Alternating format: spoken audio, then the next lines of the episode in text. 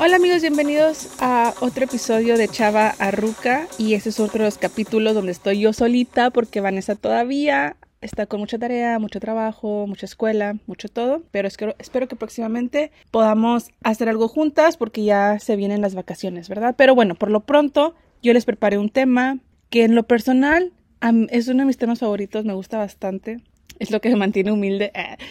No, pero es un tema muy, muy, muy interesante y sé que muchos se van a identificar con las cosas que voy a decir. Y es el tema de resiliencia. Y bueno, o sea, ¿cuántas veces hemos escuchado a alguien decir que es, que es resiliente o que debemos nosotros ser resilientes? Pero, ¿qué es eso? ¿Cómo se siente? ¿Se nace con esa virtud? ¿Se aprende? ¿Solo si hemos sufrido podemos desarrollar esta característica en nosotros? Y bueno, el punto número uno si tomamos como referencia el hecho de que todos hemos sufrido en nuestra vida, entonces sí, todos podemos ser resilientes, porque esa es la realidad. Todos hemos pasado por momentos difíciles. Las tragedias no se limitan a solo un grupo de personas o las adversidades no solamente le llegan a, a, un, a un sector en específico. O sea, las Kardashian también lloran. Los momentos difíciles no discriminan edad, sexo, raza, situación económica, etc. Y de hecho estaba viendo en una TED Talk de la doctora Lucy Hone, si lo quieren buscar en YouTube, está muy bueno, y comienza precisamente con esta pregunta. ¿Quiénes han sufrido? Y empieza a dar algunos ejemplos de, pues, momentos difíciles, ¿no? Y conforme iba haciendo estas preguntas, le iba pidiendo a las personas que se fueran poniendo de pie si, se, si habían pasado por una situación así.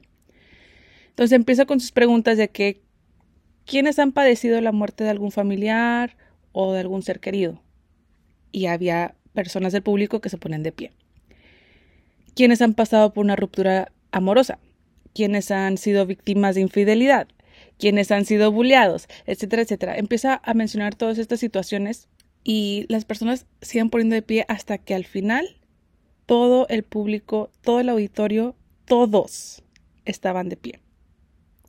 Y así comprobamos que sí, es verdad, todos hemos sufrido. Pero entonces, ¿cuál es la diferencia entre aquellas personas que pueden seguir rápidamente adelante con sus vidas después de una adversidad?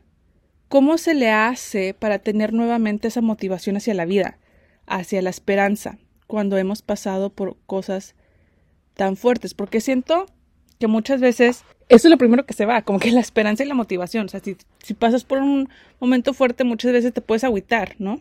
Entonces, ¿cómo se le hace para tener nuevamente esa motivación, ¿no?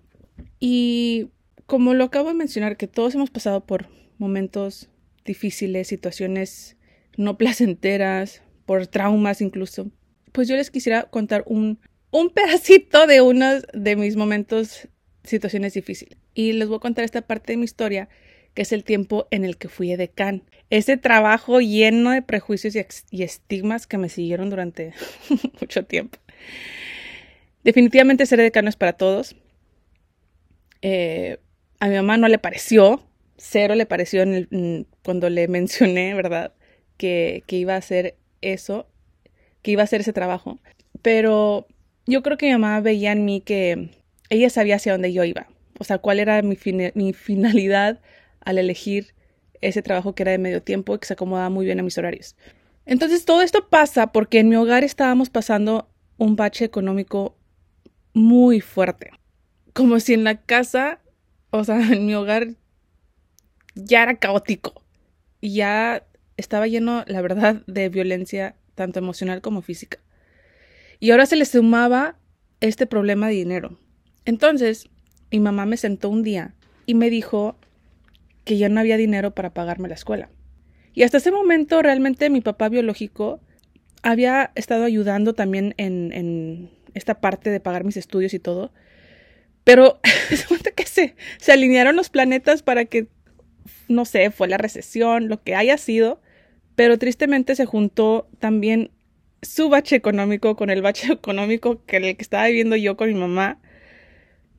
Entonces ya no podía él tampoco aportar de la misma manera pero honestamente su apoyo emocional siempre estuvo ahí. Eso se lo agradezco muchísimo.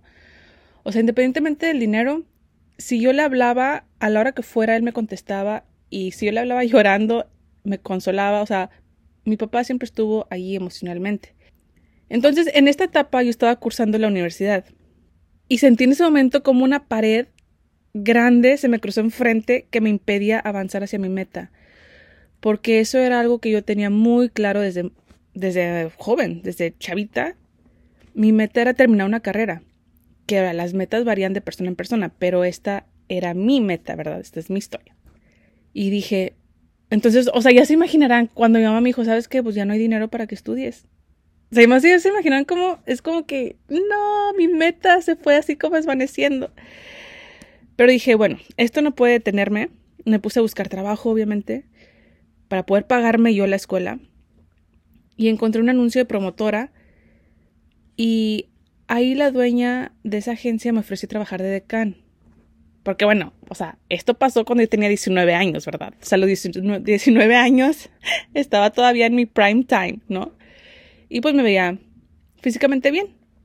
Al principio, la verdad yo no quería por, por todo esto, lo que envolvía el mundo de, del espectáculo, que envolvía el mundo de ser decano, como que no quería, pero al final me convenció, eh, porque las decanes tenían más eventos y, o sea, había eventos de todo, ¿eh? O sea, había eventos de que nada más estás parada entregando folletos y había eventos donde te subías al escenario a bailar una coreografía, ¿no? Entonces, había muchos tipos de eventos que tú puedes elegir, o sea, nadie te obligaba a nada.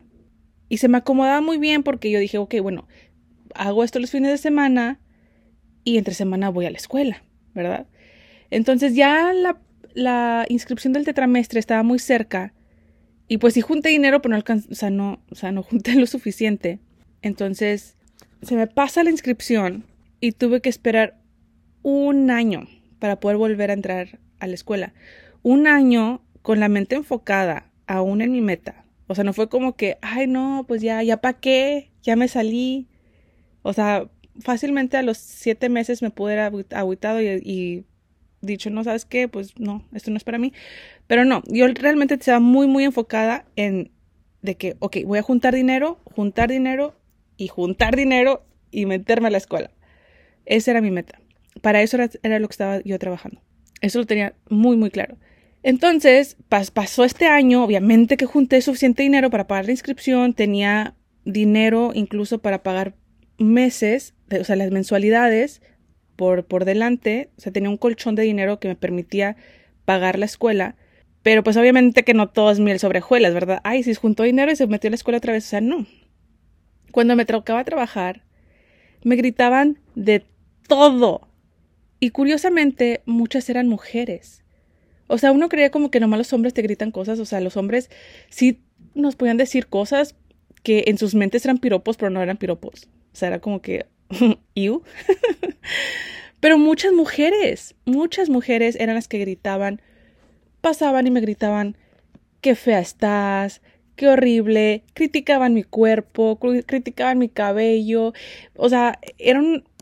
No, o sea, definitivamente no es para todos. Si tu autoestima no está bien firme, te destruyen en dos segundos. O sea, fácil. Y no, y, o sea, y aparte de, del aspecto físico, pues también, o sea, eres una tal por cual y que bla, bla, bla. Entonces, siempre fueron palabras, lo bueno, o sea, nunca sufrí alguna agresión, nunca tampoco ningún hombre que quisiera pasarse de lanza, o sea, que me tocara o algo, nunca, nunca me pasó eso, gracias a Dios, de verdad, estoy muy agradecida porque es un, es un ambiente muy pesado y se, se puede prestar, ¿verdad? Estas situaciones, y a mí nunca me pasó, estoy muy agradecida por eso. Eh, pero sí era, era las constantes críticas, el que, el juzgarme, pero al final de cuentas, o sea, en mi mente yo decía, pues que son palabras, o sea, son palabras. Y tenía dos opciones, honestamente. Agüitarme por lo que me decían o seguir con mi meta. Y yo tenía desde un principio muy en claro que ese trabajo no iba a ser para siempre, que era para meramente para alcanzar mi meta, que iba, que era el juntar dinero para poder inscribirme en la escuela. O sea, y después todas esas personas que me criticaron, que me juzgaron, que me dijeron muchas, muchas cosas, jamás los vi o sea, nadie me tendió la mano para pagarme una mensualidad, ¿verdad? O para pagar mi pasaje en el camión cuando me iba a la escuela. Y yo por eso seguía adelante a pesar de las críticas. Y como yo estaba muy consciente de lo que yo estaba haciendo y nunca hice nada que violara mis valores, entonces eso me dejaba a mí muy tranquila. O sea, nunca hice cosas de más por dinero ni nada por el estilo. Entonces eso me tenía muy, muy, muy tranquila por ese lado. Después, una vecina me consiguió trabajo en una maquila como customer service. Ese era mi primer trabajo en una compañía. Tuve que cambiarme al turno de la noche en la escuela y de repente me encontré trabajando dos empleos de lunes a domingo, yendo a la escuela en las noches, tratando de hacer tareas a las 12, 12 de la noche y levantarme a las 6 de la mañana para ir a la maquila.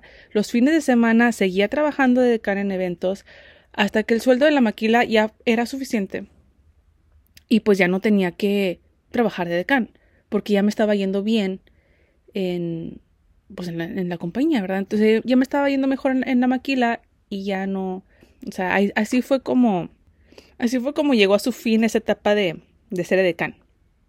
Entonces con el dinero que junté, o sea, de, de, esta temporada donde estuve trabajando de lunes a domingo, con este dinero fue como pude comprar mi carro con mi propio dinero a los 21 años. Y pude terminar mi carrera y cuando me gradué ya tenía también experiencia laboral así es que ya fue más fácil para mí poder conseguir trabajo después. Pero todo fue, o sea, en base a sacrificios, todos esos desvelos, todas esas críticas no me detuvieron, al contrario. Así es que yo los animo, amigos, a que no se den por vencidos, que el camino no va a ser fácil, pero al final tiene su recompensa si ustedes tienen su enfoque bien puestos en, en su meta. ¿Ok? O sea, para mí sí fue muy pesado estudiar y trabajar, especialmente cuando estaba en los dos trabajos. Y sumado a eso, pues, tener que aguantar que me, que me gritaran, que me dijeran, que me criticaran. O sea, era algo constante. Y es difícil. Y vas subiendo la montañita y te van tirando piedras. Pero al final de cuentas, si tú sabes lo que estás haciendo y por lo que lo estás haciendo, que no te detenga eso, amigo. O sea, tú dale para adelante. Y pues tantas, o sea, tampoco me voy a poner aquí a decir, ay, cómo he sufrido yo. O sea, todos como lo dije desde un inicio y lo recalqué, todos hemos sufrido. Y tantas cosas más que hemos pasado, en mi caso, violencia intrafamiliar, la separación de mis padres, problemas económicos, etcétera, etcétera. Y estoy segura que mi caso no es único, pero hay una gran diferencia entre haber sido víctima y vivir como víctima.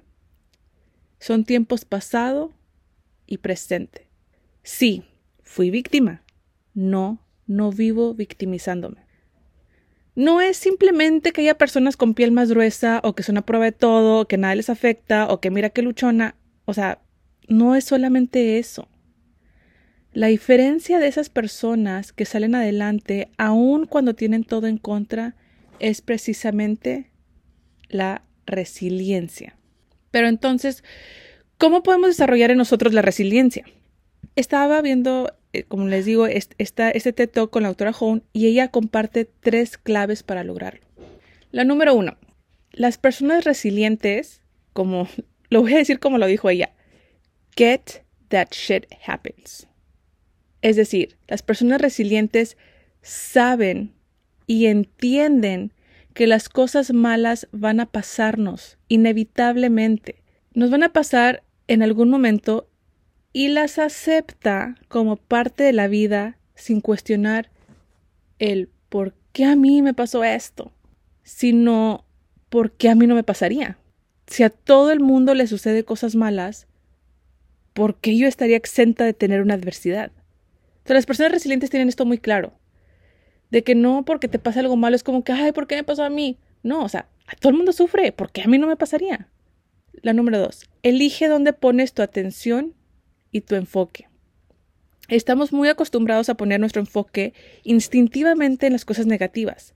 Así ha sido desde la era primitiva. Y, esta doctora Hone dio este ejemplo de que cuando en, en los tiempos primitivos, cuando las personas salían a cazar, salían de su cuevita y a lo mejor de un lado estaba, no sé, un león feroz y del otro lado estaba un arcoíris hermoso. Entonces, instintivamente y por supervivencia, la persona iba a voltear a ver el león feroz, no iba a voltear a ver el, el, el arco iris. Entonces, por eso es que ella dice que esto es instintivo, es algo que traemos y que estamos acostumbrados a siempre ver las cosas y enfocarnos en las cosas negativas. Aún así, debemos entrenarnos para modificar ese enfoque y tratar de ver las cosas que sí tenemos y debemos ser agradecidos con lo bueno que aún tenemos en la vida. Entonces, este es la número dos. Selecciona dónde pones tu atención y tu enfoque. Si yo me hubiera dejado que todas esas personas que me criticaron, que si hubiera dejado que la violencia que vivía en mi hogar, que los problemas económicos que hayamos tenido en ese periodo de tiempo, eh, si yo me hubiera enfocado nada más en eso, nunca hubiera seguido yo con mi camino. O sea, a lo mejor me hubiera agüitado, me hubiera derrumbado, pero mi enfoque estaba muy, muy puesto en mi meta. La número tres. Pregúntate si lo que estás haciendo te hace bien o te hace mal. Por ejemplo, si cortaste con tu novio, tu novia, y te pones a ver sus fotos y mensajes y recordar y ay, que esto, ¿te hace bien o te hace mal? Si te hace mal, entonces deja de hacerlo. Y esas son las tres herramientas que, ella comparte para poder formar esta resiliencia dentro de nosotros. Y bueno, también se pueden preguntar, bueno, ¿se puede enseñar la resiliencia desde la niñez? Y la respuesta es sí. Aunque los padres a veces tendemos a sobreproteger a nuestros hijos y en nuestro intento de hacerlo creamos hijos con más miedos al fracaso y personas que les da miedo tomar riesgos, la respuesta es sí aunque los padres a veces tendemos a sobreproteger a nuestros hijos y en nuestro intento de hacerlo creamos hijos con más miedos, con más miedo al fracaso y personas que les da miedo tomar riesgos. Estadísticamente, hay más adultos jóvenes viviendo con sus padres ahora en esta generación y que se encuentran atrapados entre la adolescencia y la adultez. Y esto es porque muchos tienen miedo de salir del nido, ¿verdad? O les da miedo tomar riesgos. No estoy diciendo que es el caso de todos, ¿verdad? Pero estadísticamente así se ve. Pero entonces, ¿cómo podemos hacer para que nuestros hijos no, tengan tanto miedo, que creen esta resiliencia, que, que sean más arriesgados y, y, que salgan, salgan del, del nido? Debemos enseñar a nuestros niños a pensar y a hacer cosas por ellos mismos. Tenemos que encaminarlos darles herramientas y dejar que ellos también tomen decisiones, hacerlos un poco más independientes. Leí un libro que esto también eso se ha compartido varias veces en el podcast, que se llama como How to Raise Successful People, cómo ah, criar personas exitosas. Y en un capítulo de este libro habla sobre la independencia de los niños. Y en ese, en ese capítulo dice, no hagas nada por tus niños que ellos puedan hacer solos. Entonces, a veces las cosas pequeñitas que todos le queremos hacer y más cuando son más cuando son niños chiquitos, o sea, obviamente que los bebés sí les vamos a tener que hacer todo, sea, es obvio. Pero conforme van creciendo, hay que darles un poquito más de, de, de libertad e independencia, que ellos puedan elegir, que ellos puedan hacer. Ellos son capaces de muchas cosas. Entonces hay que dejar que ellos a veces también lideren alguna actividad. Y cuidemos mucho lo que le decimos a nuestros hijos. Otro TED Talk que estaba viendo y que también se los recomiendo si lo pueden ver es con Therese Lewis. Y ella también habla acerca de cómo, cómo crear la resiliencia en, en los niños. Y en una parte de la plática ella habla acerca de nuestra voz interior. Como cuando nos dice nuestra vocecita interna, vamos, tú puedes. Y sí, vamos a hacerlo y, y échale ganas. O sea, esa voz que nosotros tenemos adentro, los niños también tienen una vocecita interna. Pero en los niños, la voz que resuena dentro de ellos es la nuestra. Y propone un ejemplo. Imaginemos un niño escuchando tu voz, tu mensaje dentro de su cabeza. ¿Y cómo impacta ese mensaje a la hora que se tengan que enfrentar a una adversidad y tú no puedes estar al lado de ellos en ese momento para ayudarlo? ¿Cómo sería ese mensaje que resuena dentro de ellos? Entonces es muy importante lo que le decimos a los niños. Y Therese también propone cuatro mensajes importantes que debemos transmitir a los niños para poder crear resiliencia dentro de ellos. La número uno, la adversidad no es personal. Los niños son egocéntricos. Piensan que todo lo malo que puede pasarles fue por su culpa o por algo que hicieron, o sea que fue por ellos y debemos enseñarles que la adversidad es parte de la vida. no, no es por algo que hiciste o por la, por la persona que tú eres, que te haya, que, te, que a veces te pasen esas cosas, estas adversidades, ¿verdad? Como lo he repetido ya muchas veces, a todos nos pasa. No es nada personal, es la vida. la vida nos va a poner momentos adversos. Esa es la realidad. Y debemos enseñarle a los niños esto. Número dos, el perdonarse el cortar todos esos sentimientos de ira, resentimiento, miedos, etcétera, para que en el momento en que se encuentran con la situación donde deben ser resilientes, no estén cargando ya con este peso innecesario, con esos pesos innecesarios de la ira, de miedos. Tienen que soltar eso, perdonarse para poder seguir y no estar cargando con ese equipaje extra, ¿verdad? La número tres a mí me gustó mucho porque me recordó como a Avatar, porque no sé si en, o sea, si, han visto Avatar, ya ven que cuando se saludan dicen como que I see you, ¿verdad? Es como que yo te veo, pero va más allá de nada más verte así por fuera, es como que veo, te veo por dentro, ¿no? Entonces, esta es la número tres, veo quién eres. Ver a los niños y hacerlos sentir que tú los ves, que ellos son importantes. Eres importante para mí, puedo ver cómo eres, lo que puedes hacer, tus características. Cuando los niños saben que los ves de esta manera, y que realmente importan, son más dados a superar obstáculos porque saben que ellos importan para ti y son valiosos para ti porque los ves por lo que son, se sienten vistos. La número cuatro, está bien necesitar de otra persona y pedir ayuda. Esto hay que enseñarle a los niños, porque en esta sociedad nos han acostumbrado del que no necesita ayuda es el más fuerte. Y debemos enseñarle a los niños que está bien si algún día necesitan ayuda de alguien antes de que la puedan ocupar. Y que no sientan como que, ay, estoy solito en el mundo. Y todas estas, estas, estos mensajes que propone Therese se me hacen muy, muy importantes porque si desde niños nos enseñan o, o nos mandan estos mensajes y, y, en el futuro resuenan dentro de nosotros, ya como adultos, nos pueden ayudar a superar muchas cosas de verdad.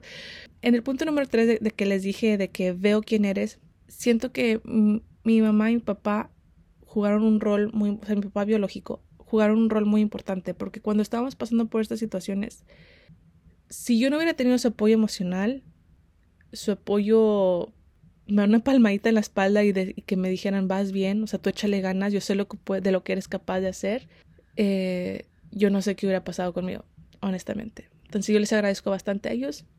Y esta es la característica principal que también menciona Therese Lewis en su TED Talk de que hay que tener este tipo de relaciones.